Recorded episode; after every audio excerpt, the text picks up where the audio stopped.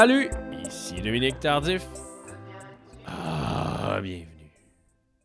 À Deviens-tu ce que t'as voulu? Bienvenue à cet épisode de Deviens-tu ce que t'as voulu que j'aimerais commencer en saluant un camarade.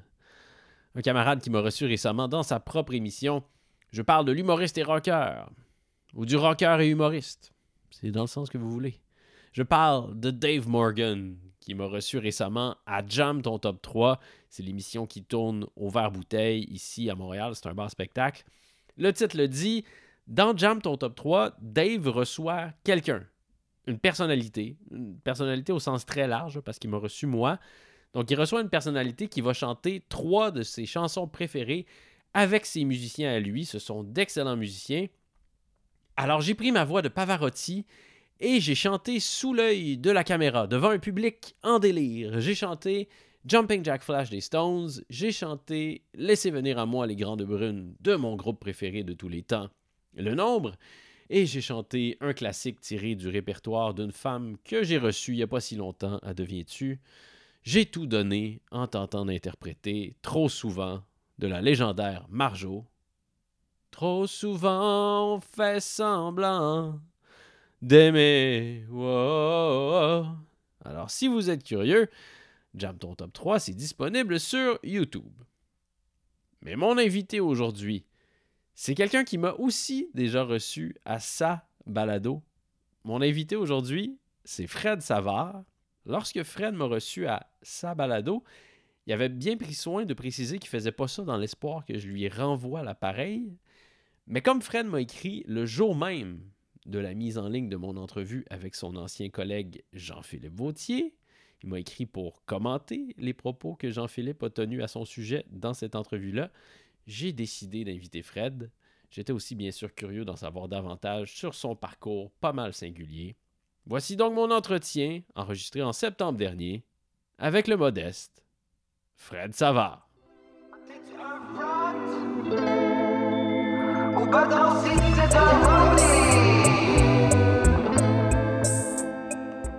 Est-ce qu'il y a une différence entre Fred Savard et Frédéric Savard? Oh! OK, OK, tu vas là. Euh, en fait, euh, oui. Euh, en fait, c'est que Frédéric Savard, personne m'appelle Frédéric, sauf ma mère, hmm. quand elle est fâchée. Frédéric! Arrête de faire ça! Quand j'étais jeune. Sinon, tout le monde m'appelle Fred. Et c'est devenu comme mon nom de. Je dirais pas de scène, parce que je fais plus vraiment de scène. Ton nom d'artiste. Mon nom de média. Mhm. Ouais. Ouais, ouais. C'est juste ça la différence. Mais, mais c'est ça. Mais très peu de gens m'appellent Frédéric. Puis à chaque fois, je sursaute. Mais moi, je me demandais si c'était, c'était ton vrai prénom. Mon vrai prénom, c'est Frédéric avec un K, mais j'ai décidé d'enlever le K quand j'avais 8 ans parce que je trouvais que ça faisait trop viking. J'étais dans ma chambre, je disais Ah non, j'aime pas ça le K. Mais tu sais, je suis pas allé jusqu'au registre pour l'enlever, mais officiellement, mon vrai nom, c'est Frédéric avec un K. Quel genre d'enfant t'étais? Est-ce que, est-ce que ta mère avait souvent à te dire Frédéric? Non, non, non, non, j'étais très, très smooth. Ouais, moi, j'étais un lecteur euh, très jeune. D'ailleurs, ma mère m'a déjà perdu aux Galeries d'Anjou à 4 ans. Et j'étais dans un magasin à rayon, dans la section des livres, en train de lire dans une étagère vide. Fait qu'elle était prête à me trouver. Ah non, j'étais très. Euh, c'est plus au secondaire que ça. C'est euh, quand j'ai découvert le pouvoir de l'humour, là. Ça, ça, ça a dégénéré un petit peu. Tu t'es fait mettre dehors de Oui, séminaire. Oui, en secondaire 4. Comment c'est arrivé? Ben, en fait, en... moi, j'étais très. J'étais. J'avais de, la... j'avais de la difficulté avec l'autorité. Euh, je remettais en cause. Ton de ma chaîne. je remettais en cause l'autorité et j'aimais ça parler. J'aimais ça. Et je pense que j'avais besoin d'attention. Puis je réussissais bien sans travailler. Alors, je réussissais à pas beaucoup travailler puis faire. Tu sais, j'avais des notes 75, euh, mettons, en faisant rien. 70. Des fois, j'avais des moins bonnes notes. Et à la longue, il y a eu des, accumulations, puis ils se sont tannés, euh, j'imagine. Euh, Mais tu sais, rien de. J'ai pas mis le feu à un bureau ou à un professeur. J'ai juste, c'est ça, de lassitude. J'étais un leader négatif. Fait que j'étais toujours président de classe, élu. Mais je, c'est ça, je, niaisais les profs. Et, en secondaire 4 aussi, c'est qu'il y a eu un déménagement. J'ai déménagé beaucoup dans ma vie. Mon père avait une, job qui, euh, on était, était souvent transféré. Et ce déménagement-là, je pense, à, 15 ans, tu as ta grosse gang d'amis. Bon, je pense que celui-là, je l'ai moins accepté. Fait que ça aussi, je pense que j'étais un peu en révolte de, de, tout ça. Puis ça s'est canalisé dans, à l'école. Il faisait quoi dans la vie, ton père? Il travaillait pour une compagnie de pièces d'auto. Il était comme. euh, C'est un distributeur de pièces d'auto pour les UAP à l'époque. Il est devenu Napa. Et lui, il était comme euh, directeur de division et il était souvent amené euh, à déménager. Donc, dans quelle ville t'as grandi? J'ai grandi dans plein de villes. J'ai- Je suis né à Saint-Hyacinthe, j'ai habité à Montréal-Nord, j'ai habité à Saint-Luc, qui est maintenant à Saint-Jean-Richelieu, sur la rue Savard d'ailleurs, qui porte le nom de notre famille. Parce qu'il fallait donner un nom, puis il n'y a, pas d'hommage derrière ça du tout. Mais quand même, euh, j'y vais souvent, puis je fais des tatas à, à la rue. Après ça, on a déménagé à Ancienne-Lorette. Après ça, on a déménagé à Granby. Là, on est toujours au primaire. OK, donc c'est déjà beaucoup de déménagements Oui, en après, bas ça- âge. oui, après ça, Drummondville, secondaire. Après ça, Belleuil. Puis là, après ça, Montréal depuis 1995. Puis comment est-ce que tu as, vécu ça de déménager euh, aussi souvent? Euh, ben c'est sûr que quand t'es es enfant, ben t'as pas le choix. C'est sûr que c'est difficile parce que tu, dé- tu déménages toujours l'été, à la fin de l'année scolaire. Fait que tu passes toujours un- plusieurs étés que tu passes seul, d'où la lecture. Mhm. Mais moi, j'aimais beaucoup le sport quand j'étais jeune. Fait que je m'inventais des ligues, je m'inventais des. Je dessinais des chandails, je faisais des. Je simulais des matchs. Je m'étais inventé un jeu de baseball avec sur les probabilités que j'ai découvert après, dans le fond, dans un magasin de, de- jeux de société, un board game. Euh, mais moi, j'ai- sans le savoir, j'inventais ça quand j'étais jeune. Fait que beaucoup de solitude, mais aussi, euh, tu développes beaucoup aussi d'aptitude à entrer en contact avec les gens à la rentrée. Et là, l'humour, c'est comme ça un peu que l'humour est apparu dans ma vie. C'est que je me suis rendu compte qu'en faisant des blagues, ben c'est facile de rentrer en contact.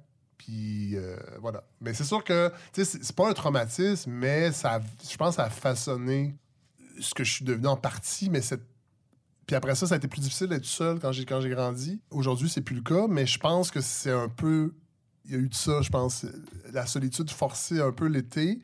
Puis là, évidemment, tes parents disent ben, il y a des voisins, là, va les voir. Mais tu sais, quand t'as 12 ans, 13 ans, c'est.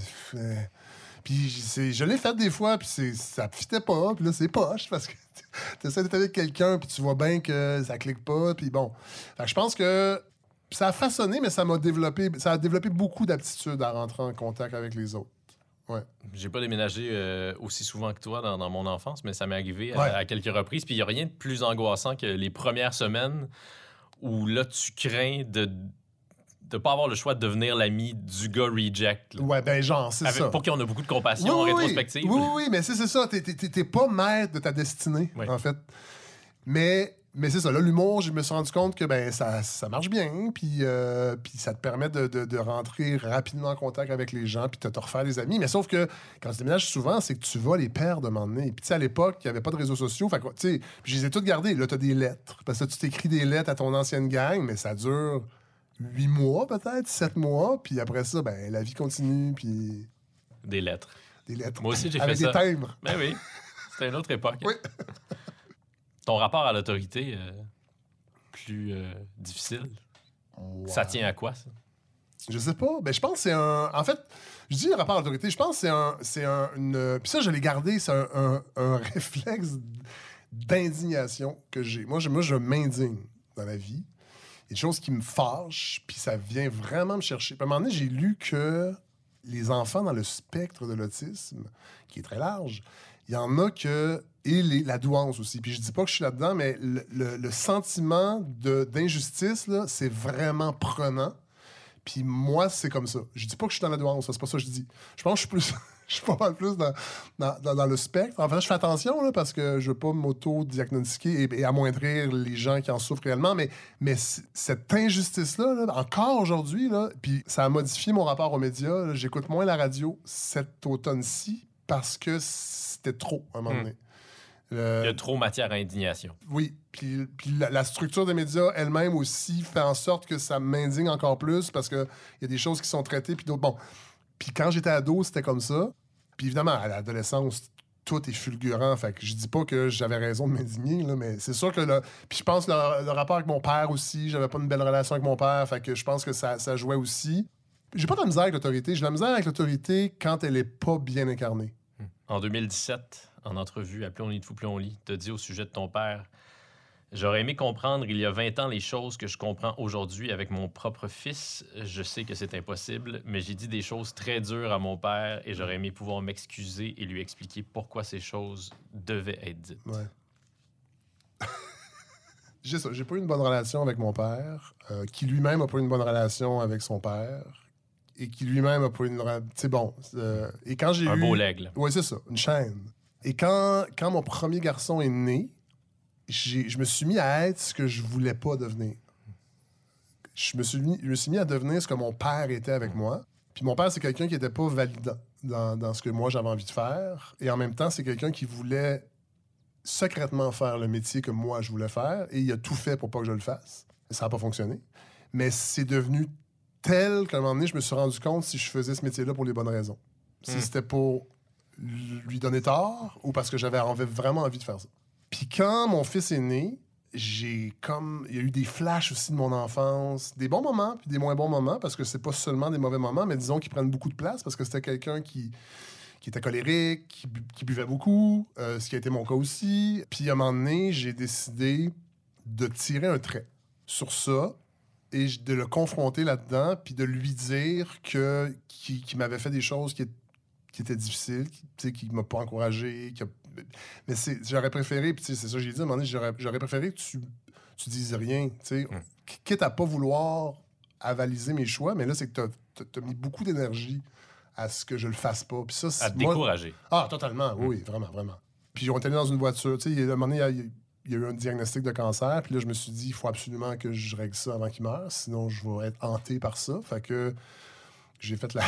une des pires choses, je pense, qu'on peut faire, c'est que j'ai- j'étais allé chercher en voiture, puis j'étais allé en dessous d'un viaduc, à, Be- à Belleuil, et j'étais allé vider mon sac dans un char.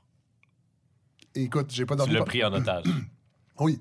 Puis je voulais pas que ce soit dans un bar, dans un endroit. Je voulais que ça. Puis tu sais, j'ai pas dormi pendant quatre jours là, pour me préparer, pour dire les bonnes choses, pour pas que la colère prenne trop de place. Pour... Et j'y ai- j'ai quand même réussi. Sauf que lui a reçu ça, évidemment, de façon. euh, C'est ça, de façon difficile. Euh, mais il était trop tard. Sais, j'ai pas de regret du tout. Sauf que après ça, lui m'a confié des choses qui m'ont permis de comprendre pourquoi il a été comme ça. Puis je me suis rendu compte que c'est un leg générationnel qu'on traîne depuis longtemps. Puis moi, j'ai voulu, c'est vraiment, j'ai vraiment dit ça. Là, j'ai dit, là, on va tirer un trait. C'est vraiment ingrat ce que je fais parce que je fais pas ça pour qu'on ait une meilleure relation. Je fais ça pour moi être un meilleur père. Mm. Puis bon, ça n'a pas été instantané.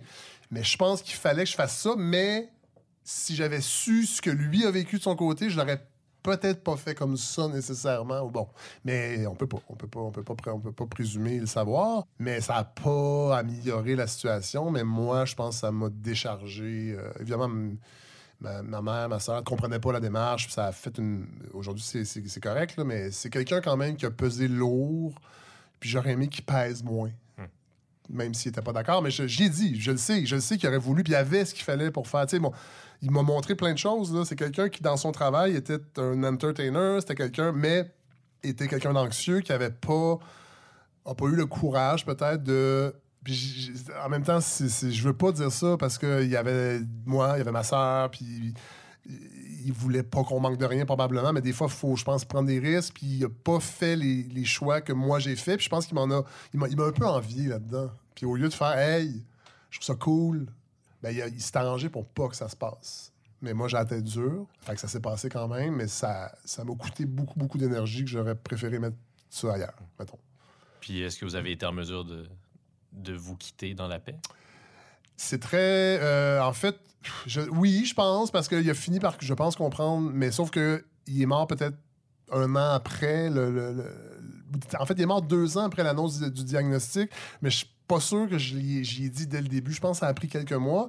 Et moi, j'ai j'ai eu une occasion d'aller faire un voyage de presse en Grenade euh, avec une amie qui avait eu cette, cette occasion-là. C'était un voyage de quatre jours où les restaurants, dans le fond, nous invitaient pour aller manger. Puis bon.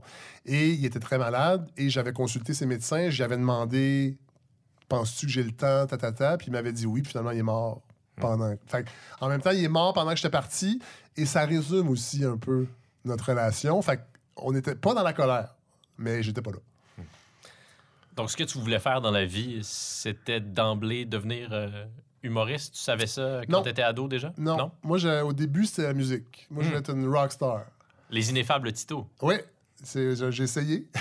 C'est ton premier groupe ou un de tes premiers groupes? C'est le seul que j'ai eu. Ouais, oui, j'ai eu, euh, j'ai eu, euh, au cégep. En fait, c'était pas clair. Parce qu'évidemment, on t'encourage pas là-dedans. Fait que c'est un peu diffus, puis tu te dis, je peux dessus, puis tu sais, personne ne le fait dans ma famille, j'ai pas de, j'ai pas d'émulation possible, bon. Mais j'ai envie, tu sais, je vais voir des shows, puis des shows d'humour, puis je suis comme, ah, j'aimerais ça faire ça. Puis là, j'écoute de la musique, j'aimerais ça faire ça. Puis j'écoute beaucoup la radio quand je suis jeune aussi, parce qu'on écoutait, on écoutait la télé, mais on écoutait beaucoup la radio, puis ah. Fait que tu sais, c'était un peu diffus. Mais La radio de Radio-Canada? Non, on écoutait cassé. Hmm. Qui à l'époque était. Radio parlé, oui. Oui, qui était le concurrent de, de, de, de, de Joël Le Bigot le matin. Radio de qualité. À l'époque, euh, aujourd'hui, évidemment, c'est une radio de circulation, mais à l'époque, tu sais, c'est Jacques Proulx, Paul Allard, euh, gros service d'information, Michel Vien, qui était le, le- le chef d'antenne. Euh, on écoutait, bon, euh, radio, ça se compare peut-être au 98.5 aujourd'hui. Mais on écoutait ça, je lisais les journaux, euh, on était abonné à- aux deux journaux, sauf Le Devoir, dans le fond, Jean de Montréal, la presse. Fait que, tu sais, les cyniques, euh, tout jeune, j'écoutais ça. Fait que, tu sais, c'était pas un chemin tracé que je savais où je devais aller, mais j'avais l'impression que j'avais des choses à dire. Je- je- mais je savais pas dans quel canal, en fait. Fait que j'ai tenté un peu de beaucoup de choses. T'as étudié en quoi? J'ai étudié de très mauvaises études universitaires en Sciences Po et en philo, Hmm. que j'ai quitté euh, sans terminer. Moi, ça a concordé. Mon père était très sévère aussi, puis euh, quand je suis arrivé à Montréal, là, j'étais fou comme la merde. T'as embrassé ta liberté. J'ai fait mon bac au Café Campus. Je dirais beaucoup plus que sur les bancs d'école. Puis j'ai fait de la radio étudiante aussi, en étant très peu étudiant. Mais la radio, le CISM, là, ça, ça a été vraiment un déclencheur. Les Amants d'Esther. Ouais, Donc, ouais. c'est ta mythique émission à Je savais CISM pas quel mythique, là, mais... euh, avec euh, Christian Manas. Daniel Malenfant, euh, Patrice Desilets, qui ensuite, lui, lui est devenu le directeur euh, de Assassin's Creed, directeur euh, artistique de la franchise. Et il y avait aussi, euh, ben, il y a eu d'autres mondes qui se sont greffés, mais le noyau Godefroy, Godefroy Lorando, Ouais, qui est Qui participe à, à ta à la- balado. Voilà, euh, que j'ai découvert. euh, en fait, j'ai rencontré au travail à l'époque, parallèlement à la radio. Mais d'être à la radio, on ne sait pas si on est écouté, mais on est en direct. On sait qu'il y a des gens qui nous écoutent. Tu sais que ce soit une personne ou 100 000, tu sais qu'il y a quelqu'un qui écoute. Mm. Fait que moi, je prenais ça très au sérieux. Pas au début, euh, je l'avoue. C'est Laurent Paquin qui était là avant moi. Et Laurent Paquin, euh, je pense que. Il y avait des enjeux de. Lui, il voulait son moment au micro, puis euh, c'était un- Les gars trouvaient ça lourd à gérer. Fait que je pense qu'à un moment donné, cette année, il est parti parce qu'il avait étudié avec, Da- avec Daniel à Jonquière, puis j'ai pris le relais. Mais c'était un été où j'arrivais à Montréal, puis c'était assez rock'n'roll aussi. beaucoup de buvards, beaucoup de café campus. Fait que j'étais pas toujours Buvard. sa coche. Ouais, oui, le buvard. LSD pour les plus jeunes ou les plus vieux. Et, euh, mais à un moment donné, là, j'ai comme compris, ah, OK, je pourrais apprendre à faire de la radio, dans le fond, là, à CISM. Puis là, c'est devenu euh, une chose euh, qu'on a pris au sérieux. Moi, j'ai reguiré ça sur l'actualité parce qu'au début, on faisait beaucoup d'impro, c'était des sketchs. Bon, ça, je trouvais que ça manquait un peu de structure. Fait que, on a commencé à répéter le vendredi, notre émission était le dimanche. Puis on l'a fait quand même pendant trois ans sans manquer une seule semaine. Trois ans non-stop. Ça a été vraiment mon université. Vous répétiez le vendredi. de la radio universitaire. De la radio, oui, on répétait le vendredi soir. On, on disait qui, euh, OK, c'est quoi vos idées de sketch, OK, puis là, euh, on faisait des petits, des petits sketchs là, avec des, des- des dialogues. On amenait des, des objets, des fois on amenait des, des 5 gallons en plastique avec de la vitre cassée. Puis là, on simulait avec une roche qu'une vitre se cassait. C'était vraiment le fun. C'était comme à la semaine prochaine. C'était comme à la, à la semaine prochaine, mais avec des blagues. Ah oui, OK. Beaucoup moins de scripteurs aussi. Mais euh, revenons un petit peu en arrière. là. La musique, donc, ça a joué un rôle important dans, dans ton adolescence? ah, euh, mon enfance. Ouais, ton enfant. Moi, j'ai écouté de la musique. euh, aussitôt que j'ai été capable de mettre un vinyle sur le pick-up familial, on appelait ça un pick-up à l'époque, je sonne comme j'avais 70 ans. Mais c'était un Mhm. C'est pas un camion. là. Mais tu sais, un- non, non, c'était un, un- mais Mes parents appelaient ça un pick-up. Ouais. C'était un gros meuble avec un, un couvercle en bois. Puis là, tu plongeais dedans pour mettre le vinyle. Il y avait la radio. Et j'écoutais euh, une compile K-Tel, euh, vraiment cheap, mais avec Johnny B. Good, avec Surferis, euh, Wipeout, que j'écoutais à 5 ans. Puis je trouvais ça bien, bien bon. Je les aimais pas toutes les chansons. Euh, Julie Lewis. Après ça, je fouillais dans la, discographie. Mes parents qui étaient pas des grands mélomanes, je dois le dire. Il y avait genre euh, un album de Bouzouki avec à côté les Classelles. Puis après ça, il y avait Jean Lapointe. Mais j'écoutais tout ce qu'il y avait. Puis, évidemment, grandissant, euh, devenu ado, j'écoutais la radio euh, FM, puis il y avait les succès, puis bon, les amis te suggèrent des choses. Au début, c'était très pop, très commercial, puis à un moment donné, j'ai découvert Brian Adams, l'album Reckless. Et... I need Ah, somebody. Ah oui, toutes, toutes, toutes, toutes les chansons. Je pense qu'il y a neuf singles sur 10 Oui. sur cet album-là. Je suis même allé voir le show du 30e anniver- de- euh, anniversaire de Reckless Puis moi, j'ai lâché à, à partir de Robin des Bois, moi, ben, même avant, là. C'est Reckless, mon album. J'avais 14 ans. Puis j'ai appris la guitare parce que je voulais faire comme Brian Adams, c'est-à-dire jouer la guitare en jeans pas en t-shirt blanc, comme dans son vidéo de Somebody. Après ça, c'est ça. Le grunge est arrivé dans ta vie. plus tard, quand Ouais. même, parce que le métal est arrivé avant. Hmm. Au secondaire, c'est vraiment le métal où là, j'ai sorti du- de la musique commerciale. Puis là, j'ai découvert le métal avec Master of Puppets, entre autres. Puis j'avais des chums méta- métalleux aussi, ça, ça aide, qui étaient comme les. Pas les rejects, mais les, les pas cool de l'école. Ouais. moi, j'étais un peu avec, eux. Les Puis- métalleux, en général, c'est les pas cool, mais ça les dérange pas d'être pas cool. Non, mais sont, puis à Drummondville encore plus quand j'ai fini mon secondaire, là j'étais vraiment avec des gros métalleux là. Puis euh, j'ai écouté beaucoup de métal, puis après ça j'ai bifurqué vers le un peu le punk, mais tu sais genre les Sex Pistols, rien d'incroyable, et c'est rendu au cégep à Saint-Hyacinthe avec un gars qui s'appelle Nick Thibault, qui lui était déjà dans l'échange de cassettes depuis des années, qui écoutait de la musique alternative. Le qui- tape trading, le- comme on le- dit. ouais, exactement. Moi, je connaissais pas cet univers-là. On s'est mis, je me je me suis mis à lire le maximum rock and roll, aller à l'oblique. Puis là, j'ai découvert. Oui, et, et j'ai découvert No Means No. No Means No, ça a vraiment été le, le déclencheur de OK, c'est technique, les gars sont drôles. Groupe punk de, de Vancouver. Ouais, ça bûche, euh, les tunes sont longues, puis là, ça a ouvert tout un, tout un univers. Nirvana est arrivé avec Bleach aussi, euh, Mudhoney aussi, ça a été, euh, ouais, puis euh, c'était grosses années. Puis c'est là qu'on a formé les Ineffables Disto. Puis t'as vu Nirvana au Fofone électrique J'ai vu Nirvana en au septembre électrique. 91. Ouais, j'ai encore mon billet, il m'est tombé dessus. Je le Kurt relève. Cobain, t'es tombé dessus. Oui, on peut le voir sur. euh, Il y a une vidéo Ouais. qui est filmée de la mezzanine. là. On le voit mal, mais euh, j'ai Pierre Bourgard, j'ai plein de témoins. Alexandre Bernard qui était là aussi, réalisateur à ICI Musique. Kurt Cobain m'a tombé dessus. Puis après ça, je l'ai relevé avec Pierre Bourgard. Puis là, il m'a regardé. Puis là, il m'a- tendu sa guitare et j'ai joué deux accords sur sa Fender Jaguar.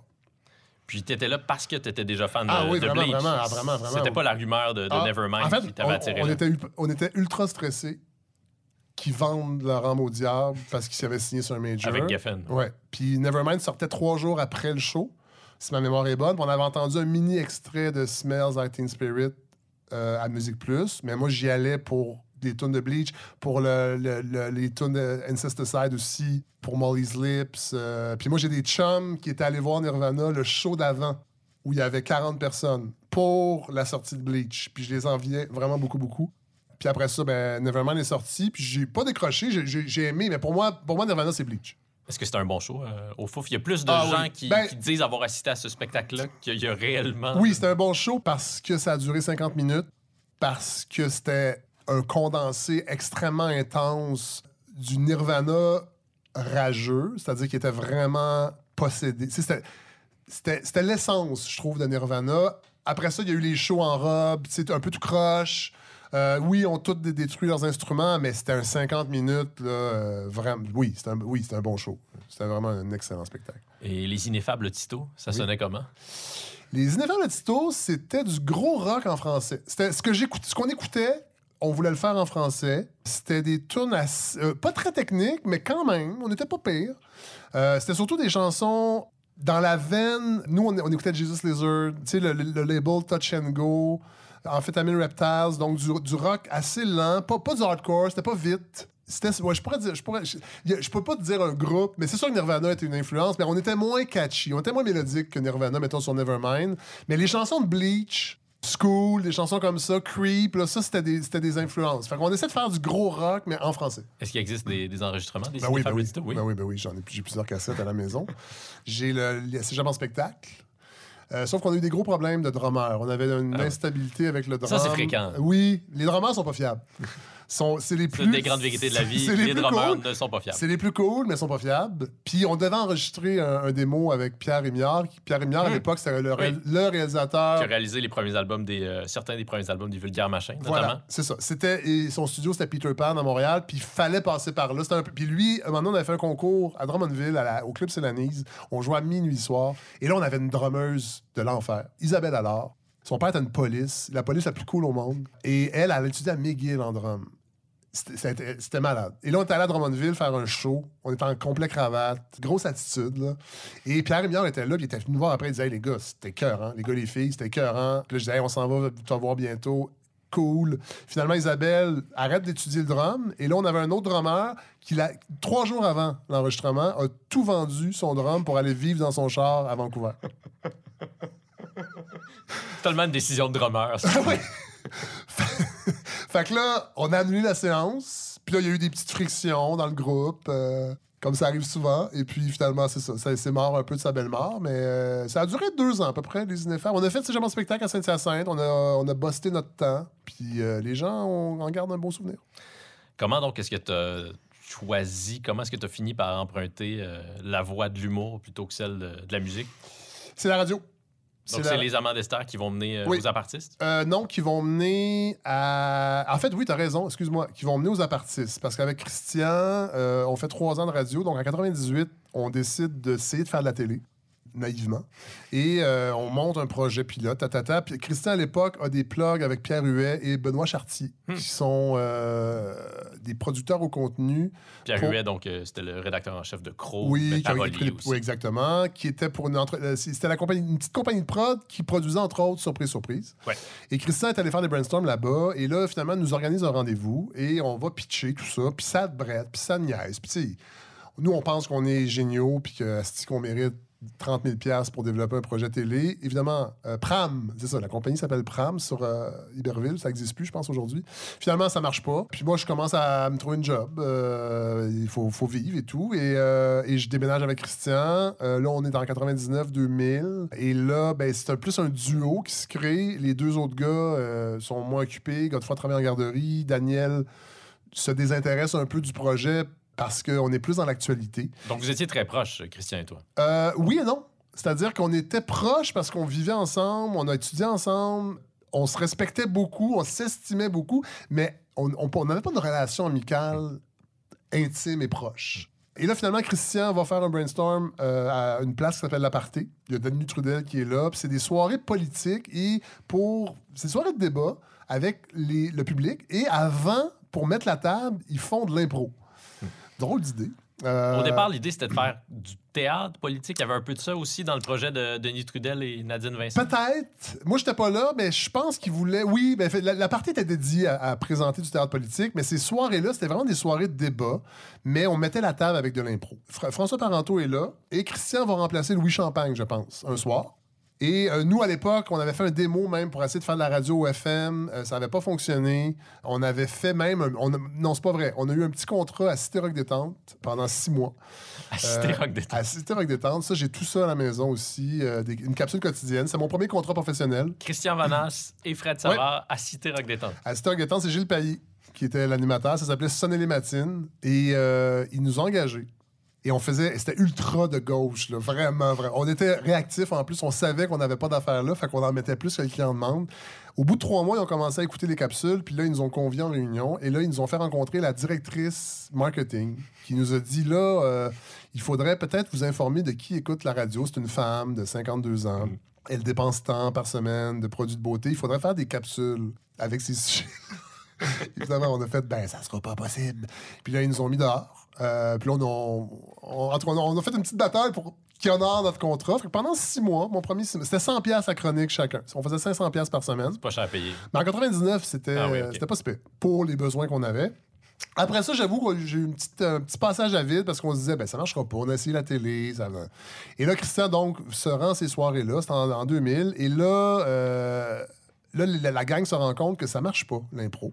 Puis là, Christian dit, hey, moi, j'étais avec euh, Fred Savard, puis euh, on a écrit des textes euh, parce que Parento, en fait, disait, faudrait écrire nos textes, faut arrêter de faire de l'impro, faut écrire nos textes, puis moi, j'aimerais ça qu'on fasse de l'humour politique. Et là, Christian est arrivé avec un démo. François s'en allait en vacances au Liban, je pense. Il disait, Hey, je vais écouter ça, puis je vous rappelle. Finalement, il nous rappelle. Et tranquillement, pas vite, les apartés sont pris forme. À l'époque, c'était très collégial. Il y avait beaucoup, beaucoup, beaucoup de monde. On était une 20, 20, 20, 25. là. Il y avait toutes sortes de monde. Il y avait des gens en pub, il y avait des gens en théâtre, des plus vieux, des plus jeunes. Mais notre corpus qu'on avait développé était quand même assez solide. Il y avait des parades. On décrivait des parades. On l'a intégré dans les apartistes. Les, gars avec des manteaux de fourrure, des, avec des, des d'écoute en duct tape. Euh, on a développé vraiment beaucoup de concepts. Fait que ça s'était lagué, puis c'est devenu Les apartistes, comme euh, on a connu pendant plusieurs années, là, à 6. On était 6. Vous avez même remporté un Gémeaux Oui. en 2004. Meilleur texte. Je l'ai vu euh, lorsque je, tu m'as reçu à ta balade. Ah, ben oui, c'est vrai, il est dans, dans, Dans sous-sol. J'ai vu, tu me l'as pas présenté. Tu m'as dit Bienvenue chez moi, Dominique, voici mon Gémeaux. Non, non, non, non, c'est ça, non. Je, non, l'ai vu du coin de l'œil. Oui, Je ah, c'est, le Gémeaux de Fred. c'est un des deux Gémeaux que j'ai remporté. L'autre, c'est pourquoi? Pour euh, La soirée est encore jeune. Ah, d'accord. Mais on dirait qu'on s'en souvient peu aujourd'hui. Mais moi, j'étais quand même assez jeune là, au moment où les apartistes Ouais. ont décollé. Mais il me semble qu'on s'en souvient peu aujourd'hui de l'effervescence euh, qu'il y a eu autour de, de ce groupe-là. Est-ce que vous la, vous la sentiez? Ah, ou oui, ou à quel moment vous l'avez senti? On l'a senti quand on est allé au Lion d'Or. Parce qu'au début, on a commencé à l'aparté. Ah non, non, on l'a senti à l'aparté. Euh, parce que. Parce qu'au début, on passait le chapeau, là, vraiment. L'aparté, là, c'est aujourd'hui, c'est la petite marche. Pour les gens de Montréal, c'est la partie au sud de la petite marche. C'est tout petit. C'est tout petit, vraiment. Il rentrait 50 personnes. Puis au début, il y avait du monde, mais pas beaucoup. Mais quand même, il y avait du monde. Et là, le téléphone s'est mis à sonner. Puis là, on rajoutait des représentations. Là, on, a commencé à avoir des journalistes de la radio, de Radio-Canada, qui parlaient de nous à la radio de Radio-Canada. Fait qu'évidemment, l'effet n'est pas fulgurant, mais quand même. Et qui devait dire quelque chose comme l'humour politique est en fin de retour après Exactement. plusieurs années de vache mec. Et là, les anciens cyniques commencent à venir nous voir. Ça, c'était le fun. Wow. Moi, j'ai, moi qui est un fan, vraiment un fan des, des cyniques, euh, Marc Laurando est un des premiers qui est venu. Ils sont tous venus. Mais ils sont tous venus séparément parce que j'ai su qu'il y avait de la chicane. Bon. Mais là, c'est ça. Là, on sent qu'il se passe quelque chose. Et là arrive le 11 septembre. Les attentats du 11 septembre. Moi, à l'époque, je travaille chez Bombardier via une agence de placement. Qu'est-ce que tu faisais Je chez fais de Bombardier? l'entrée de données. Ça devait être passionnant. C'était très plate, mais je- à l'époque, je gagnais quoi, 32 000? C'était pas si pire. Écoute, je suis célibataire, je- j'étais en colocation. C'est assez pour payer ton buvard. Euh, non, là, j'étais moins, j'étais plus dans le, je fumais plus de weed à l'époque. Le buvard, ça a pas duré longtemps. Mais en fait, ça a été intense, mais de courte durée. De toute façon, tu, tu fais pas du buvard pendant 10 ans, là. à moins de. Prenez ça en note, les jeunes. Oui. Donc, je travaille chez Bombardier, je fais de l'entrée de données. J'ai quand même du fun parce que je réussis à avoir du fun. Et euh, même que mon boss me dit, hey, euh, c'est vraiment cool que tu sois là parce que c'est un monde d'ingénieurs, puis c'est un monde plate. Puis tu mets vraiment avec tes jokes, tout ça. Fait que tu sais, je le prenais comme un. Puis je savais que j'étais pas là toute ma vie. là. Mais bon, arrive le 11 septembre, je perds ma job, mais les apartistes commencent à décoller. Fait que moi, je tombe sur le chômage. Je suis très heureux. Et il faut que je retienne ma joie parce qu'il y a des gens qui perdent leur job pour vrai. Là. Bon. Mais là, il y a comme une panique qui s'installe. Pour la première fois, l'Amérique est attaquée. Puis là, on sent que les gens veulent entendre parler de ça. Puis on sent que l'humour est peut-être un bon véhicule pour faire ça, parce que nous, c'est déjà ça qu'on fait. C'est pas notre premier show. Ça fait déjà plusieurs mois. On commence à prendre forme. On commence à avoir trouvé notre truc de croisière. Et là, on fait un show là-dessus. On change. On devait faire un show ces médias. On fait un show là-dessus. Évidemment, on n'est pas si grand public que ça, mais assez pour faire quelques shows à l'extérieur de Montréal. Et là, on déménage au Lion d'Or. Et là, on sent qu'il y a un buzz. Parce que on regarde la file, c'est tout des c'est juste du monde connu. Fait que ça, malheureusement, je le sais que c'est pas de dire ça, mais c'est souvent là que tu sens que. bon on signe. est- Et là, Paul Cochon, à un moment donné, il nous dit OK, il y a un show à voir présentement à Montréal, c'est les apartistes. Puis là, ça, ça a commencé à. On, on sentait, là, puis là, on a fait. euh, on a dû jouer, pour vrai, là, une année, là, je pense qu'on a joué quelque chose comme 95 fois au Lion d'Or. Ce qui est Euh, beaucoup pour on- n'importe quel humoriste Ben, on était Québec. trois, quatre soirs semaine au Lion d'Or, là.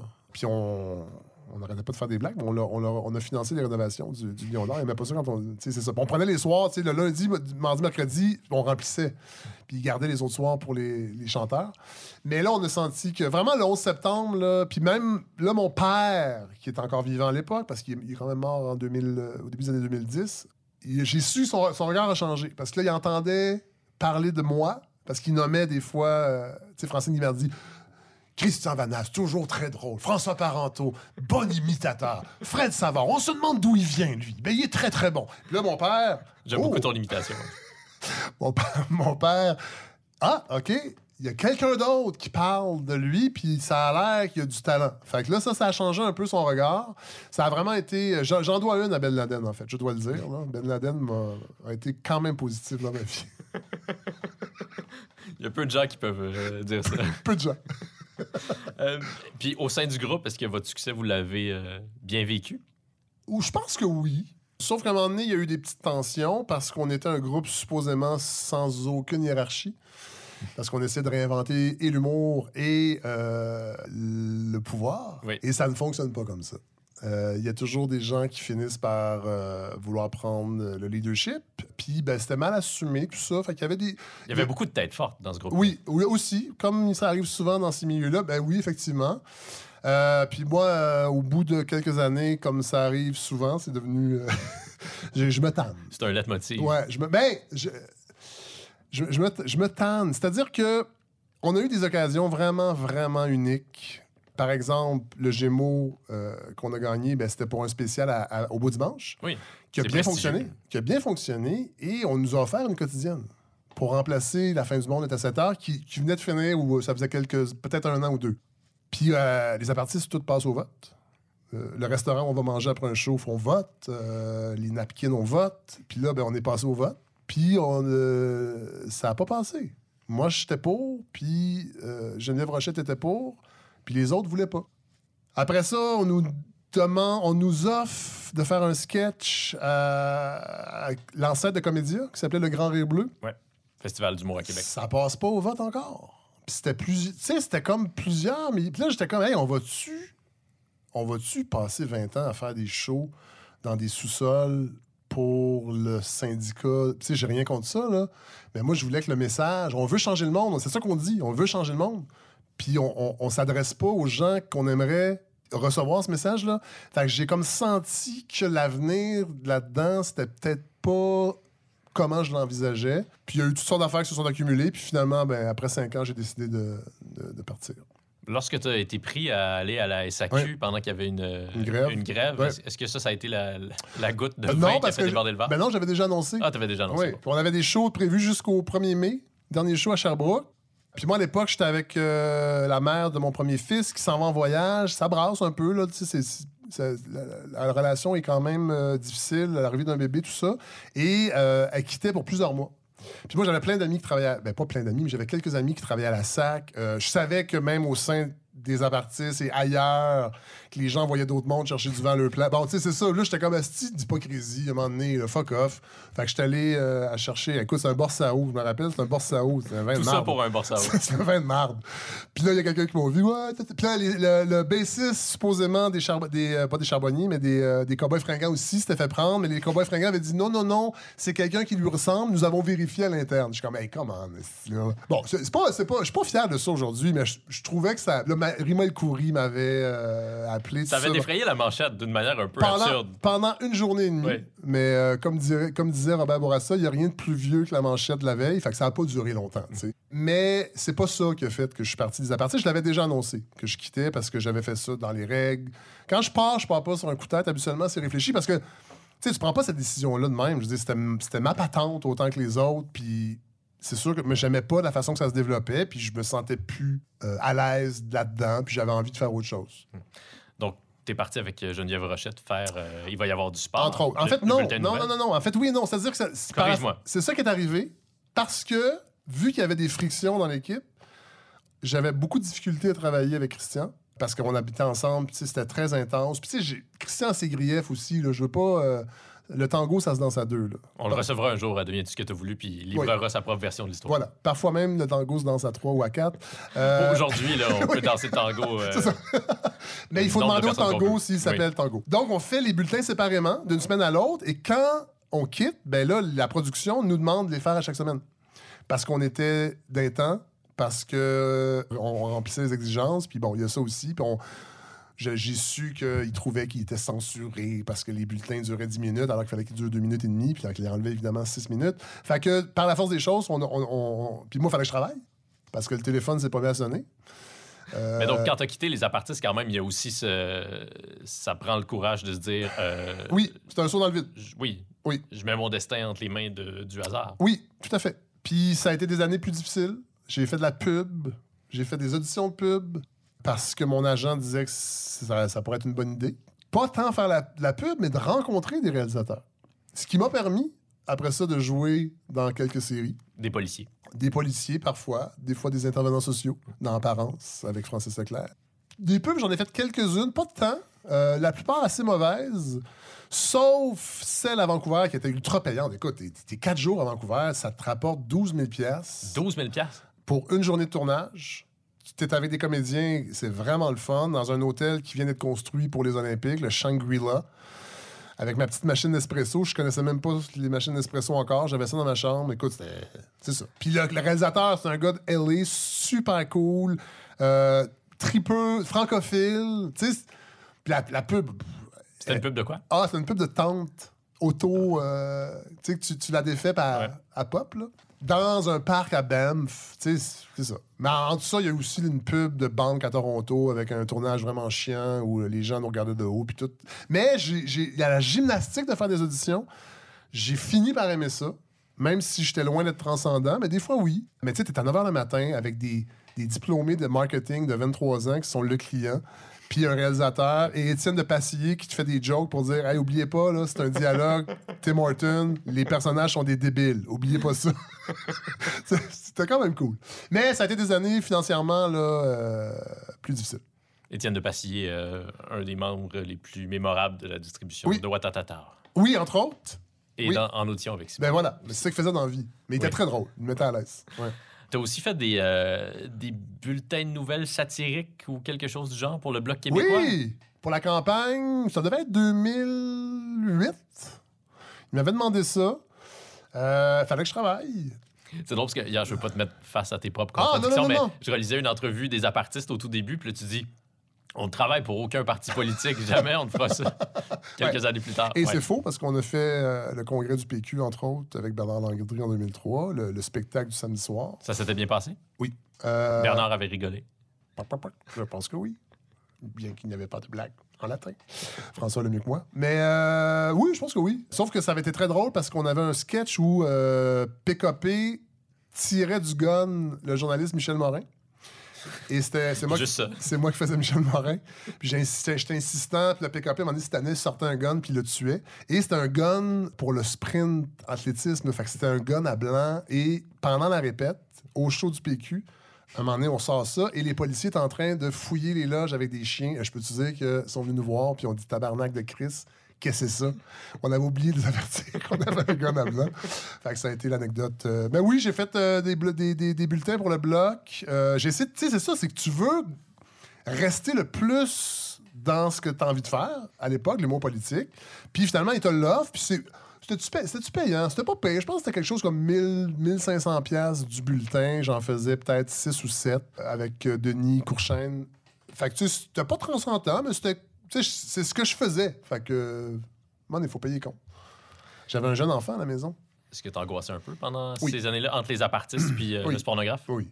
Oui, oui. Ben, angoissé. T'es comme, OK, est-ce que je suis faite pour ça? Est-ce que le milieu est fait pour ça? En fait, en fait, pas, pas fait pour ça, mais est-ce que j'ai ma place? Euh, oui, c'est sûr que. Mais moi, j'étais un, un believer, comme on dit en français. Fait que confi- j'avais confiance en moi. Je savais qu'il y avait quelque chose qui allait arriver. Don't stop believing. Oui. On salue Journey. Oui. Steve Perry. Steve Perry, quand j'étais jeune, je voulais être son ami. Fabuleux chanteur. Ouais. Puis moi, je me tenais avec des métalleux, puis c'était des gars comme Steve Perry. C'était des sensibles.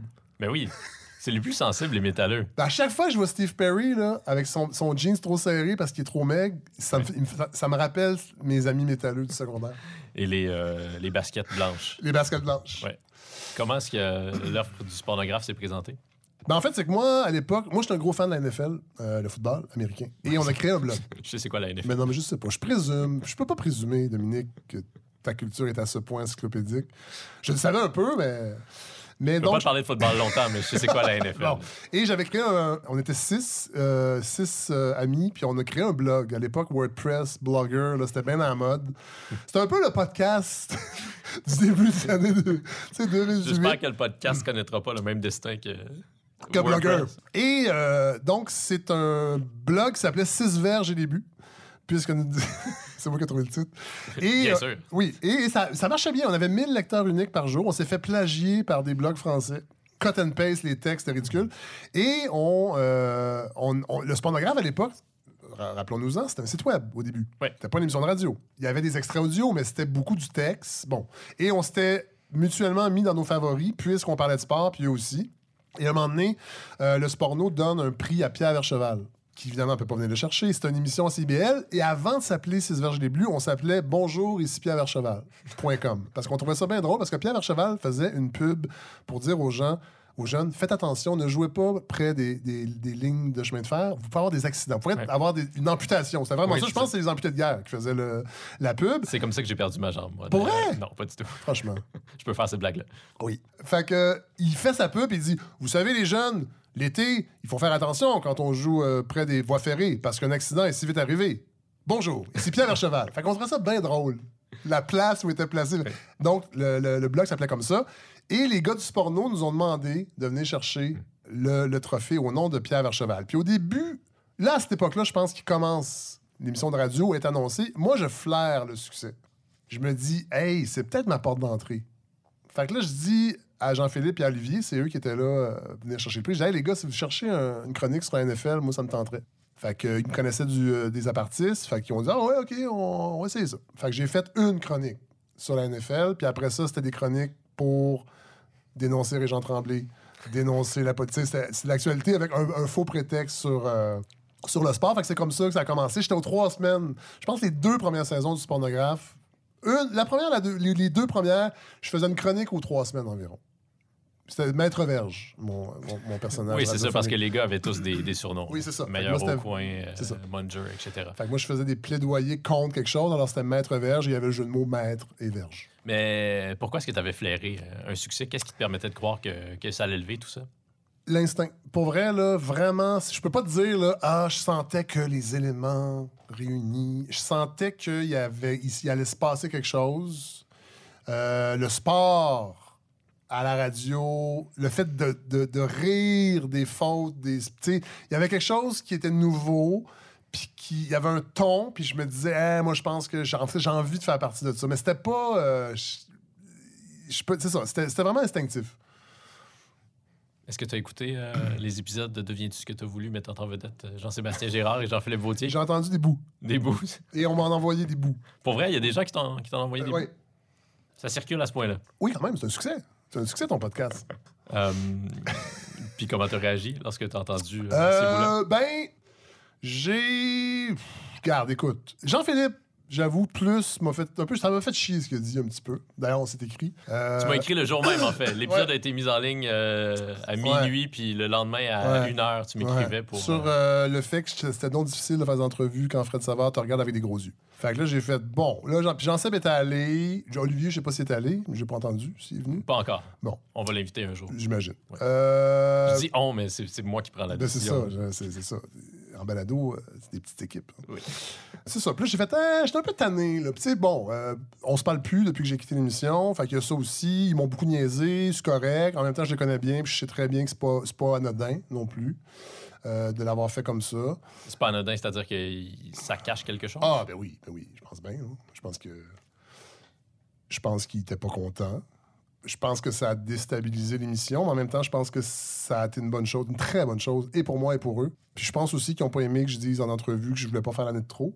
Puis je maintiens que si j'étais resté, ça aurait été l'année de trop. Puis je me demande même si la dernière année que j'ai fait avec eux, c'était pas elle l'année de trop, dans cette formule-là à 4. Puis c'est pas, pas que je tiens à les défendre, mais tu as eu aussi quelques déclarations, disons, équivoques euh, en entrevue à leur sujet en disant Bon, euh, Jean-Philippe, lui, c'est un workaholic, il y a plusieurs recherchistes. euh. Ben c'est vrai. Oui, mais c'est pas exactement faux, mais Ben, c'est pas et- agréable de le lire dans le journal. Non, peut-être. Puis c'est pour ça que j'ai pas aimé son commentaire. Puis là, je veux pas. Je veux pas. euh, on, on- on- non, mais je veux dire, on va pas. Pourquoi tu ris? On est là pour ça, là. Oui, mais je veux pas, je veux pas, qu'on- je veux pas que ça devienne un règlement de compte. Mais tu sais, de dire, ouais, ben les entrevues, des fois, c'est difficile parce que, tu sais, faire les entrevues avec Fred Savard qui vous regarde, c'est pas facile. Je veux dire, hey, t'as ton dossier de recherche qui est fait par Charles-Alexandre Théoret. Tes questions sont écrites. T'arrives à 4 heures. Tu prends la connaissance du document. C'est un politicien ou c'est un cinéaste. Tu t'as pas regardé son film, t'es pas allé voir son show, puis ton entrevue est pas très bonne. Mets-moi pas ça sur le dos, s'il te plaît. Puis évidemment que des fois, je, peux être difficile, j'en, suis conscient. Je suis un gars intense dans la vie. Mais, mais donc, avant d'arriver à, à ce moment-là, vous avez vécu des moments de bonheur. Ah, totalement. Moi, je je- je remets pas du tout en question mon, mon expérience avec. euh, Puis tu sais, t'as lu plein de biographies de groupes, j'imagine. Moi, j'en ai lu plein, plein, plein, plein, plein. C'est, toujours ça, les groupes. Ça finit C'est toujours. typique. Puis si, comme les Rolling Stones, si les deux leaders faisaient 12 millions par année, puis les autres faisaient 3-4 millions, tout le monde ferme sa gueule, puis on continue pendant 50 ans. Mais là, les sommes étaient pas assez intéressantes pour que mon insatisfaction fasse en sorte que je reste encore, tu sais. Puis aussi, j'avais l'impression, comme j'ai dit, parce que, tu sais, les gens m'écrivent encore pour me demander les vraies raisons. Il y en a pas. Il y a pas de, y a pas de trucs cachés. Là. Dès qu'on met ton nom dans Google, là, y a des, on, nous, su- on nous suggère des questions. Puis pour quelle raison Fred Savard a-t-il quitté? Mais la tu sais, les apartistes, c'est la même chose. À un moment donné, les groupes, c'est intense. Il y a des frictions. Il y a- on, est- on a tous des égaux. J'en ai un. Mais à un moment donné aussi, c'est que moi, je, je- c'est drôle parce que je travaille avec Marc Labrèche, qui est comme ça aussi. On en a déjà parlé. À un moment donné, il se tanne Mhm. d'un projet et il reste pas impunément pendant des années dans un projet qui l'intéresse moins.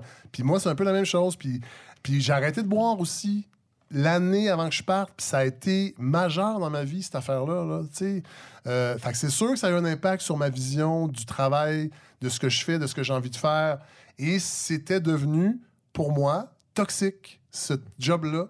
De, je me réveillais le jeudi matin avec des mini-crises d'angoisse parce que j'avais pas trouvé mon sujet encore du samedi. Puis à un moment donné, tu sais, t'es comme, hey, combien... Puis tant mieux, là, si les gars sont capables de vivre avec ça. Puis Jean-Philippe, ben, c'est un gars qui écrit pas de texte dans la vie. Fait qu'il a pas cette. Il a pas cette. Je dis pas qu'il reconnaît pas le travail, mais il, il, vit pas ça, lui. Fait que, tu sais, si tu en parles ou. Puis, à un moment donné, à la fin, j'étais comme, hey, ce serait le fun d'aller chercher de l'aide, peut-être, pour les textes. Tu sais, on a. On en- non. Mais, tu sais, il y avait même pas le désir de- d'en discuter. Ou de... Fait que j'ai comme fait, hey. euh, Puis, tu sais, le tournant variété aussi. Je sais que Jean-Philippe, c'est ça qui le drive. Puis, c'est bien correct. Mais moi, ça me drivait plus. Fait que j'avais l'impression que j'avais vraiment fait le tour. Puis, un matin, il y a une petite voix qui m'a dit, Fred, tu peux quitter. Puis, ça, là, écoute, ça, ça a été tellement apaisant. Puis, c'est comme ça que la, la décision, la décision est venue. Quand tu as annoncé que tu quittais, je me souviens du- de ce moment de radio-là. J'étais dans la voiture, je m'en allais au supermarché Ouais. avec ma blonde. Ouais. Puis je t'ai entendu, j'écoutais distraitement. Ouais. Puis je t'ai entendu dire ça. Je me que Fred vient vraiment Ouais. d'annoncer son départ? Ouais. C'est comme si l'air était complètement sorti du, du Roger où vous enregistriez. Euh. Mais euh, j'imagine que tu l'avais annoncé Ah au gars oui, avant. oui, oui. Puis il y a eu, y a eu toutes sortes d'affaires là. C'est un long processus. Tu sais, la Guinantel, l'épisode de Guinantel aussi. Qu'est-ce qui s'est passé? Je l'ai je l'ai revu aujourd'hui. Ouais. Tu fais, donc, tu fais une critique du spectacle de Guy Nantel devant lui Ouais. en 2017. Ouais. Puis, Euh, puis on se met à discuter euh, une bonne discussion sur la démarche d'un humoriste. Qu'est-ce qu'on peut dire, qu'est-ce qu'on peut pas dire? Bon, C'était quand même un, c'est un bon moment Oui. de radio. C'était tendu, forcément. mais je me suis fait taper ses doigts au retour parce que supposément j'avais pas respecté Guy Nantel parce que quand on invite un invité, c'est comme l'inviter à la maison. Puis j'avais pas été fin avec lui. Puis j'étais comme fait, ben voyons donc. Je, je comprenais pas ce qui se passait. Après ça, c'est allé- là, le- le- je suis passé dans le bureau de la direction. Là, je suis comme, mais voyons c'est- ça dégénère, là. Fait que là, ça, ça, ça a été la première affaire. Je me suis dit, oh, OK. Mais tu sais, ça arrive souvent dans les groupes, si on a de la misère à se parler quand ça va moins bien. Puis moi, Il me semble que tout ce que tu me racontes là pourrait se régler dans une franche conversation. mais c'est dur à avoir. Dans un métier où tout le monde est dans la séduction, puis c'est pas exclusif aux gars de la soirée, là. Mais il est arrivé d'autres affaires. Je veux pas. C'est pas du domaine public, mais des, irritants, des décisions uni- unilatérales qui, je crois, auraient dû être discutées. C'est une accumulation de choses. Puis à un moment donné, j'arrête de. je vous le dis, l'alcool, arrêter de boire, la lucidité que ça t'amène, la, révolution dans ta vie, ça aussi, c'est super important dans, tout ça. Tu sais, je faisais des jokes, je me suis choisi, je me suis choisi, ben Chris, euh, je me suis choisi. Puis Ouais. je- c'est ça. Mais, Mais avant de te choisir, est-ce que l'alcool faisait de toi un moins bon camarade de travail? ah, euh, possiblement à, à certains moments, euh, je- je le tango se danse à deux. Là. Je je suis pas une victime là-dedans. là. Zéro, zéro. Quand ça fait pas mon affaire, je le dis, puis ça paraît dans ma face. Puis il y en a qui sont plus faciles. Il y en a qui disent mal avec ça. T'es comme François Legault, t'es très transparent euh, du visage. Mais c'est ça. Oui, non, tu sais, j'ai mes torts, là. Mais moi, j'ai un, j'ai un- esprit de groupe, puis quand je sens que je- pas tout le monde rame dans le même sens, ça, ça vient me chercher aussi. Est-ce que tu arrives aujourd'hui à, à garder des bons souvenirs, à avoir un Ah, regard ben oui. bienveillant sur ce que tu as créé avec, euh, les gars de Je suis très fier de ce que j'ai fait avec eux. Puis je pense qu'il faut que les gens comprennent que ces relations-là, c'est comme un couple. Il y a des couples qui se sont beaucoup aimés, qui se laissent parce que ça devient toxique. Il y a des couples qui continuent à se parler, puis il y a d'autres couples qui ne le font plus, puis c'est pas plus grave que ça. Je sais pas si on va re- re- se reparler un jour? J'en ai aucune idée. Ça va prendre combien de temps là, pour qu'on assiste à vos retrouvailles dans, dans une émission, un grand plateau télé, là, à heure de grande Ah, écoute? Je sais pas, pour vrai. Tu sais, c'est ça, tu sais, j'ai pas, une- j'ai pas une nouvelle. Tu sais, c'est plein d'incommunications aussi, de plein de.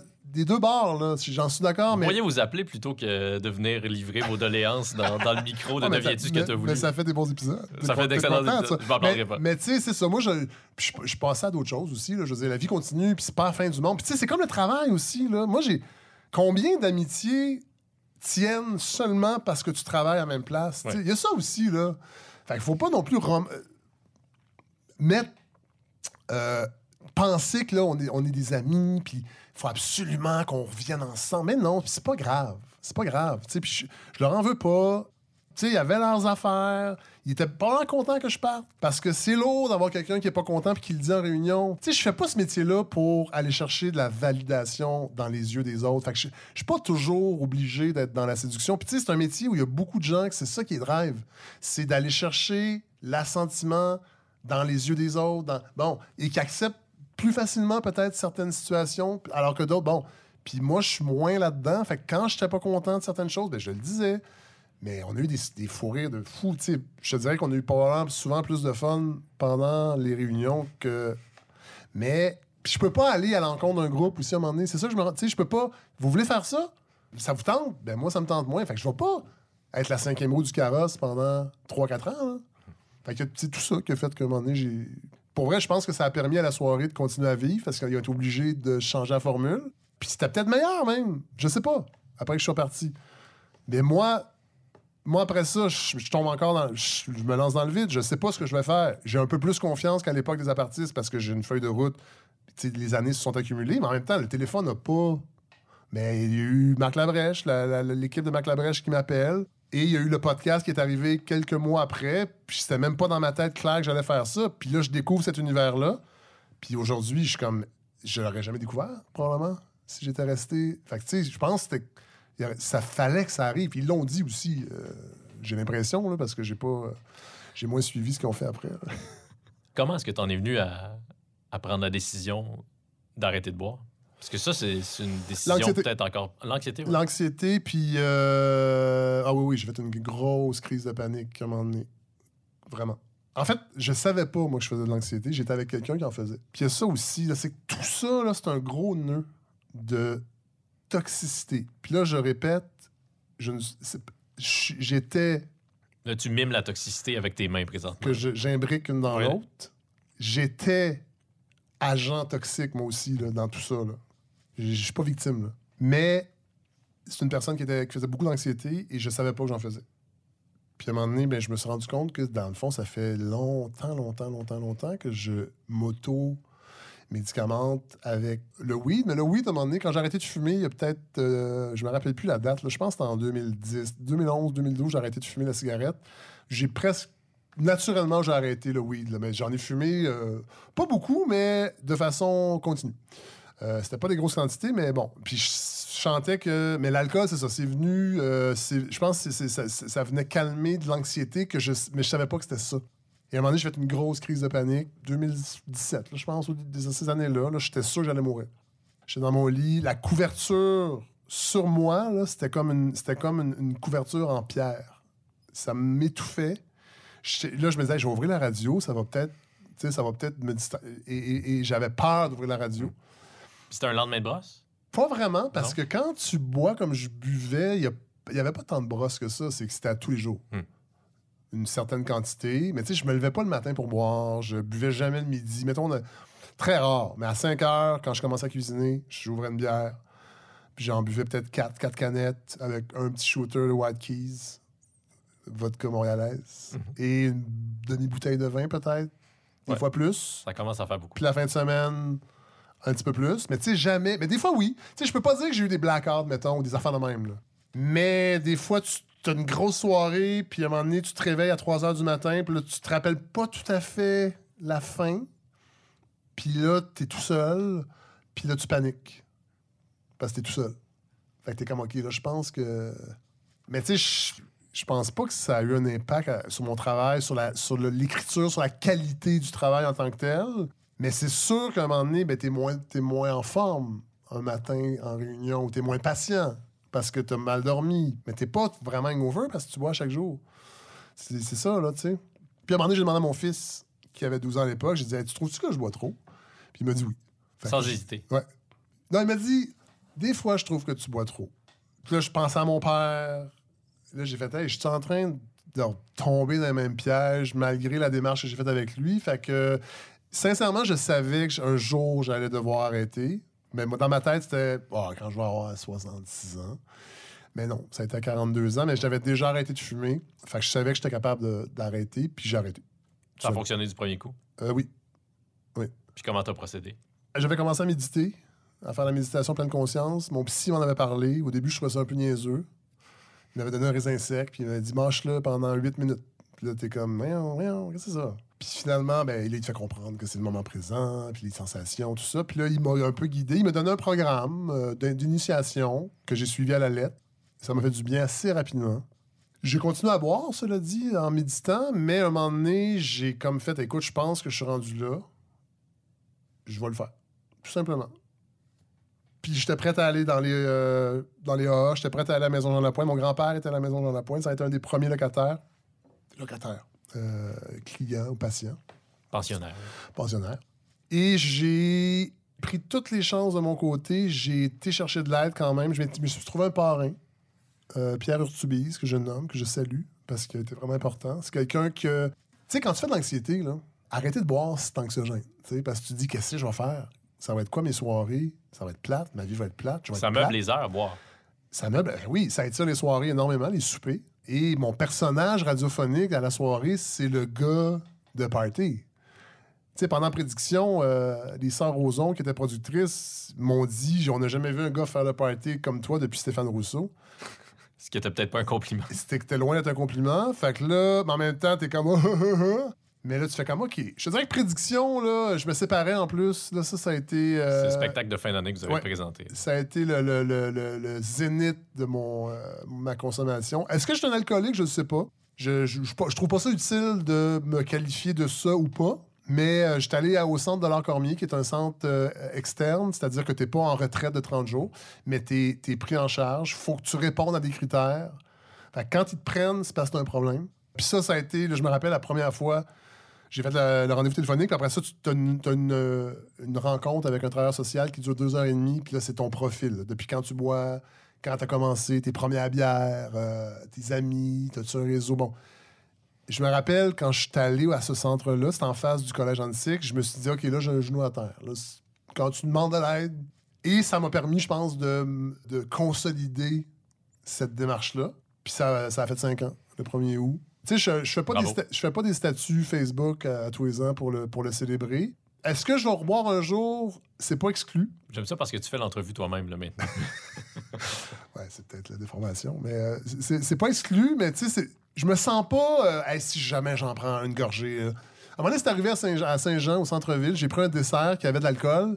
Et c'était. Tu sais, l'alcool, si c'est cuit, c'est pas grave. Ouais. Mais là, c'était pas cuit. C'était comme un tiramisu. Et j'étais pas content, parce que je me suis rendu compte. Là, je suis allé voir le gars, puis j'ai dit, il faut que tu le marques dans ton menu, parce que c'était pas marqué. C'est la seule rechute. Hmm. J'ai pris par erreur. Mais ça a pas mal tourné. Non, non, non, mais c'est ça. tu sais, c'est- Alors que c'est pour ça que je me sens pas fragile. C'est ma vie est beaucoup plus simple quand je bois pas d'alcool. Puis j'ai appris à avoir du fun. En fait, j'ai rencontré plein de gens. C'est que tu rencontres du nouveau monde. Fait que l'anxiété, c'est. Puis j'avoue, j'étais célibataire quand j'ai arrêté.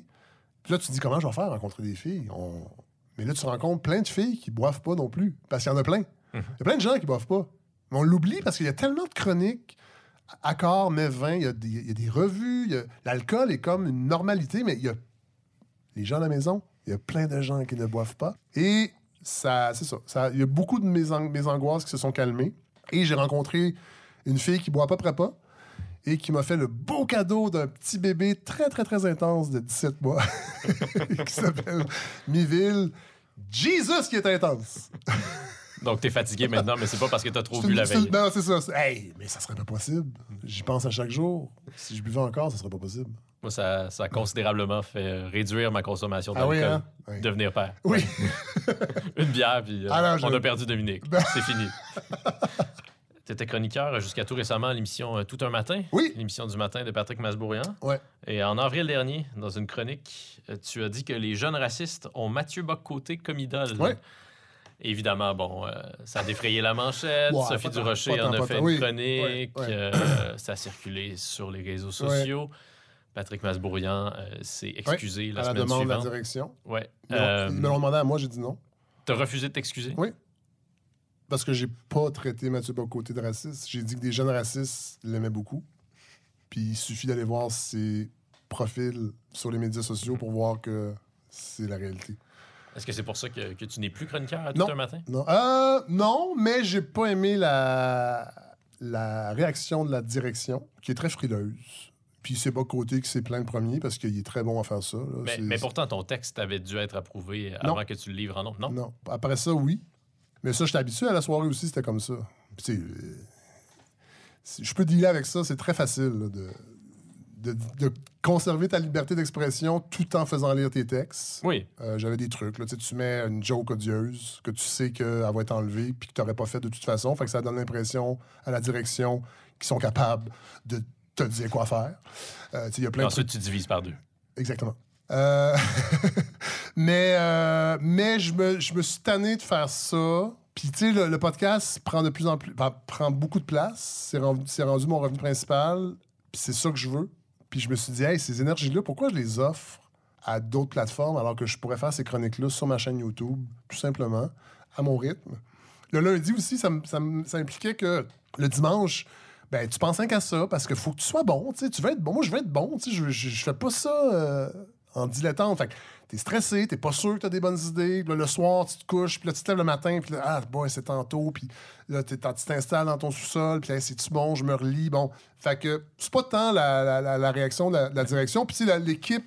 À Radio c'est tout le temps ça. Les équipes sont, sont super le fun. C'est, plus tu montes dans les paliers vers le haut que ça, ça devient moins le fun. Patrick, je pense qu'il a comme voulu acheter la paix, puis gars, je Oui. crisse, go. Mais moi, ils m'ont demandé en premier, puis j'ai dit non. Il n'est pas question que je m'excuse parce que j'ai pas traité Mathieu Bocoté de raciste. C'est de l'humour. Je pense que si je suis pas capable d'avoir cette marge de manœuvre-là, je vais faire autre chose. Mais la question que je voulais te poser, euh, en revenant là-dessus, là, c'est la suivante. Est-ce que c'est, même si tu l'as pas traité de racisme, Ouais. est-ce que c'est vraiment utile de faire ce genre de déclaration-là, même dans un contexte euh, humoristique, en sachant que ça va forcément créer une controverse ou qu'il y a de grandes chances que ça crée une controverse? Moi, je, ben, ben, en fait, moi, je pense que oui, parce qu'à un moment donné, il faut nommer les choses. Je pense que présentement, il y a une montée d'un discours identitaire de droite et même d'extrême droite. Et je pense que Mathieu Bocoté est un vecteur de ça. Il est assez intelligent, il le sait très bien. Il le dit, il fait, il fait c'est un nationaliste de combat. Fait que je pense que parfois, dans moi, ma, ma définition du métier d'humoriste politique ou d'actualité, c'est le genre de choses, je pense, qui doivent être dites. En fait, ce que je me demande, c'est est-ce que ça fait pas juste contribuer à crisper tout le monde, à exacerber des tensions, Ah, des divisions qui sont mais- déjà là? Donc, il faudrait laisser ces gens-là diviser, puis nous, bon prince, fermer notre gueule? Pas sûr. Je sais pas. J'ai j'ai pas de. J'ai pas de. Mais je, je pense que moi, ce discours-là, il me gosse beaucoup, beaucoup. Je le trouve vraiment. Je trouve qu'il pourrit le, le- le climat social. Puis, puis j'ai envie, parfois, dans mes tribunes, d'être capable de nommer ces choses-là. Parlons de la gauche, puisqu'on Oui. a parlé de la droite maintenant. en entrevue avec euh, mon collègue Mario Girard, Oui. en 2019, tu lui parlais de la gauche. Tu disais, je pense qu'on est rendu plus loin que le clivage gauche-droite. Moi qui suis de gauche, je me reconnais de moins en moins dans la gauche identitaire. Ouais. C'est encore vrai, ça? Euh, non. Je pense que. Les woke, là? non, puis là, je pense que mon- c'est- mon- la balado a, a beaucoup contribué à ça. Je me- je- parce que la balado m'a mis sur la route d'essais que j'aurais peut-être pas lu avant, qui ont raffiné euh, ma position par rapport à ça. Puis, je dis pas que tout est beau à gauche, mais je trouve que c'est encore la posture la plus convenable. Il faut l'embrasser le plus largement possible, même s'il y a des, des choses qui peuvent paraître excessives ou euh, il y, a des- il y a des choses qu'on est moins d'accord. Je pense que parce qu'il y a une montée de la droite et de l'extrême droite, puis c'est réel, là, je sais qu'on a de la misère au Québec, on pense qu'on est un peu à l'extérieur de tout ça. Là. Tu sais que la montée de l'extrême droite, c'est juste en Europe, mais tu sais, en Italie, c'est ça qui se passe. Euh, Puis c'est une fille qui est bien, bien, bien articulée, qui, qui est polie et qui fait ses devoirs. Et c'est un discours. Évidemment, on- n'a pas le même passé que l'Italie par rapport à- au fascisme et à l'extrême droite, mais il faut être vigilant. Puis là, je pense qu'il faut arrêter de chercher des. Puis moi, je trouve que le débat sur le mot en haine, sur le. Je trouve que c'est des, di- c'est des diversions parce que la vraie menace, elle n'est pas à gauche. C'est pas vrai, là. C'est pas vrai que les universités. Puis tu sais, j'étais en train de finir le livre de Francis Dupidéry que je vais inviter, euh, qui était là dès le début des apartistes, lui aussi. Oui, un ancien zapartiste. Ben oui. Et lui arrive avec des chiffres, contrairement à des impressions puis des anecdotes que j'ai peut-être tu sais, en tant qu'universitaire. Alors que, bon. Fait que, oui, je pense que je, pense que je, je, je- je nuancerais cette, euh, cette, euh, cette phrase que j'ai dite en 2019. Quelle place l'humour, le rire occupe euh, dans ta vie professionnelle aujourd'hui? Beaucoup moins qu'avant. Puis ça, ça s'est fait euh, naturellement. J'ai eu longtemps aussi euh, caressé le rêve d'écrire un one-man show parce que j'ai fait de la scène quand même beaucoup Ben avec oui. des apartistes. Euh, T'en as même fait un peu avec les petit de la soirée. Oui, au Québec. Donc, une fois mémorable. Oui, une fois mémorable. Toi, est-ce que tu avais trouvé ça éprouvant à ce moment-là? Non. Au comédien, non? Non, non, non. Mais moi, j'insistais. C'est moi qui insistais un peu pour pas roder le numéro parce que c'est ça que je c'est ça que j'avais envie qu'on dise. Parce que si on l'avait rodé avant, parce qu'il y a des humoristes qui ont dit Ah, non, vous n'avez pas fait de. Vous l'avez pas rodé? Parce que ça serait plus ça. Ça aurait été autre chose. Puis non, puis même que on est sorti. Je suis le dernier qui est sorti, puis j'ai vraiment fait un signe de heavy metal à tout le monde. Mais bon! Merci, bonsoir. Puis, euh, non, non, je- j'ai eu bien du fun. J'ai eu chaud, cela dit. C'est c'est pas, c'est pas ça que tu veux faire. Mais à un moment donné, t'es comme, hey, taba- mes, mes, mes tabarnak, on va le finir, le numéro. Puis après ça, on s'en va. Donc, t'as songé à un one-man show? Euh, oui, quelquefois. euh, puis aujourd'hui, j'a- j'avoue là, que le- le- la balado, a- au-delà de ce que je pensais, me comble énormément. Puis là, pour l'instant, c'est ça que j'ai envie de, de- peaufiner, de développer, de faire vivre du mieux qu'elle peut de ce qu'elle mérite. Puis l'aspect humour a pris moins de place, alors qu'au début, la première saison, c'était carrément un spin-off de la soirée. J'étais devant le public, puis bon. Le public invite à, ce que, à oui, faire des blagues. Oui, tout à fait. Tout à fait. Puis c'est drôle parce qu'à à cette année-là, euh, cette année, on, on retrouve le public, c'est le fun. Mais moi, j'aimais bien les épisodes pas de public, où on est plus dans la conversation, on est moins en prestation. Mais l'humour, ça, il prend moins de place. La plus grande leçon que la vie t'a apprise, la modestie. Est-ce que c'est toujours ça? C'est Oui. ce que tu as répondu à Marie-Louise Arsenault Oui. en 2017. Oui, oui, oui. Oui, je pense que oui. Comment? Ben, parce que quand t'es trop coquille, ça, ça te revient en face. T'as déjà été coquille? Oui. Je pense que oui. Puis comment est-ce que ça t'est euh, revenu au visage? Ben, c'est que tu dis des choses euh, à des gens que tu recroises quelques années après. Tu sais, j'ai pas d'exemple si précis que ça, mais puis je suis pas quelqu'un, je pense pas, je sais que, je sais, moi, je, moi, je suis victime de mon enveloppe corporelle. Non, mais c'est vrai, je suis grand. T'as dit à plusieurs reprises que t'étais pas une victime, mais là, t'es une victime Oui. de ton enveloppe Oui, corporelle. j'ai- je suis grand, j'ai une grosse voix. Les bébés pleurent quand ils me voient, absolument. Je suis intimidant, alors que dans, la vraie vie, moi, je suis un, ultra sensible qui se cache derrière un bourru. Mais je suis pas quelqu'un de coquille dans vie. Je l'ai déjà été parce que le succès, des fois, ça peut faire ça. Mais parce que je viens d'un milieu modeste, quand même, très classe moyenne, que, qui faisait pas ça dans la vie, je pense que ça m'a permis de rester la tête assez froide, puis de faire ce métier-là pour les bonnes raisons. Mais la modestie, c'est quelque chose que je, de cultiver parce que je, je, me. Ça. Puis je, dis encore aux gens. Tantôt, je suis rentré dans le studio, je dis Ouais, avant, j'étais dans la soirée, encore jeune. Puis là, le gars, il dit Ah, ben oui, on le sait. Je dis Ben, mais je, présume pas. Puis quand je vais au restaurant, contrairement à d'anciens collègues, je suis pas frustré quand le maître d'hôtel me reconnaît pas, tu sais.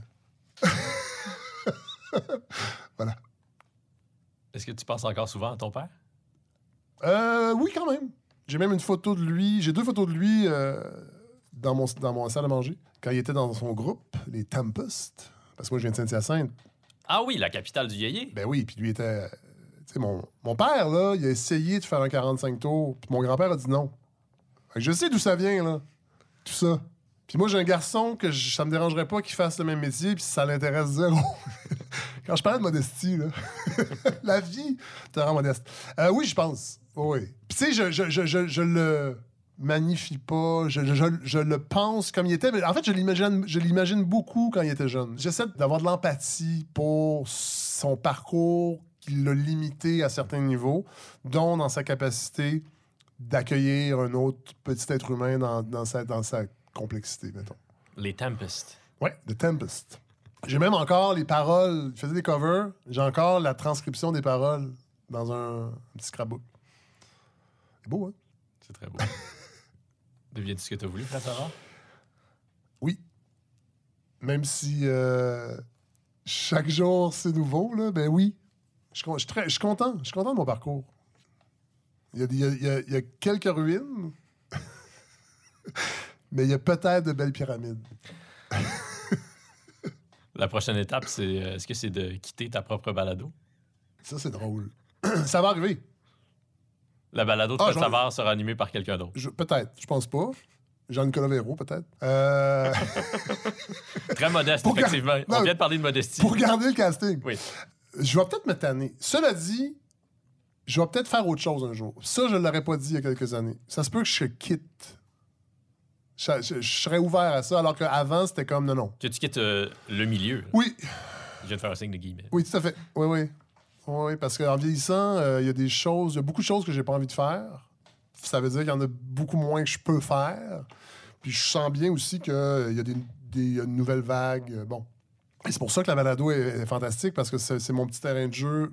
Je me sens un peu comme un band punk rock indépendant qui a sa crowd, puis qui ça peut durer encore longtemps. Puis je verrai, là, mais tu sais, je j'ai plus de j'ai plus tant d'ambition là, de, de faire le morning show. Comme quand j'étais plus jeune là, je disais ah, j'aurais aimé j'aimerais ça. Ou l'émission du retour tout ça.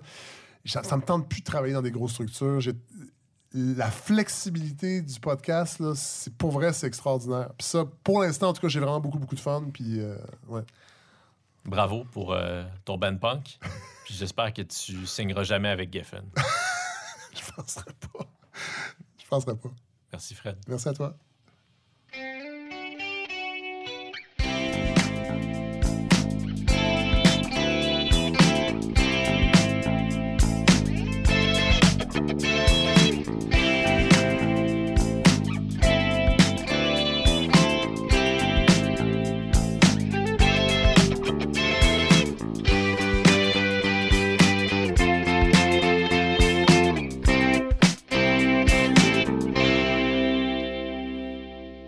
Et voilà, ne me reste plus qu'à recevoir Olivier Niquet et j'aurai enfin fait le tour de la soirée, est encore jeune.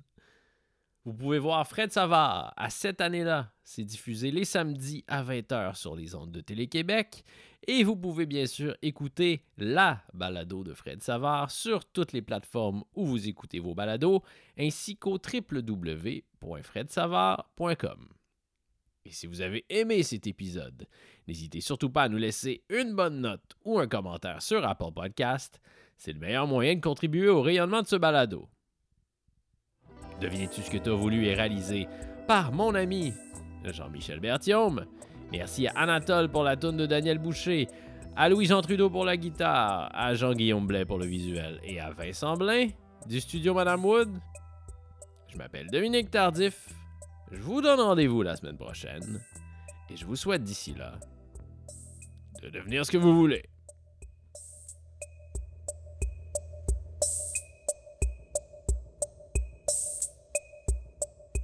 Salut, Salut! salut, Salut! salut, Veux-tu dire autre chose? salut.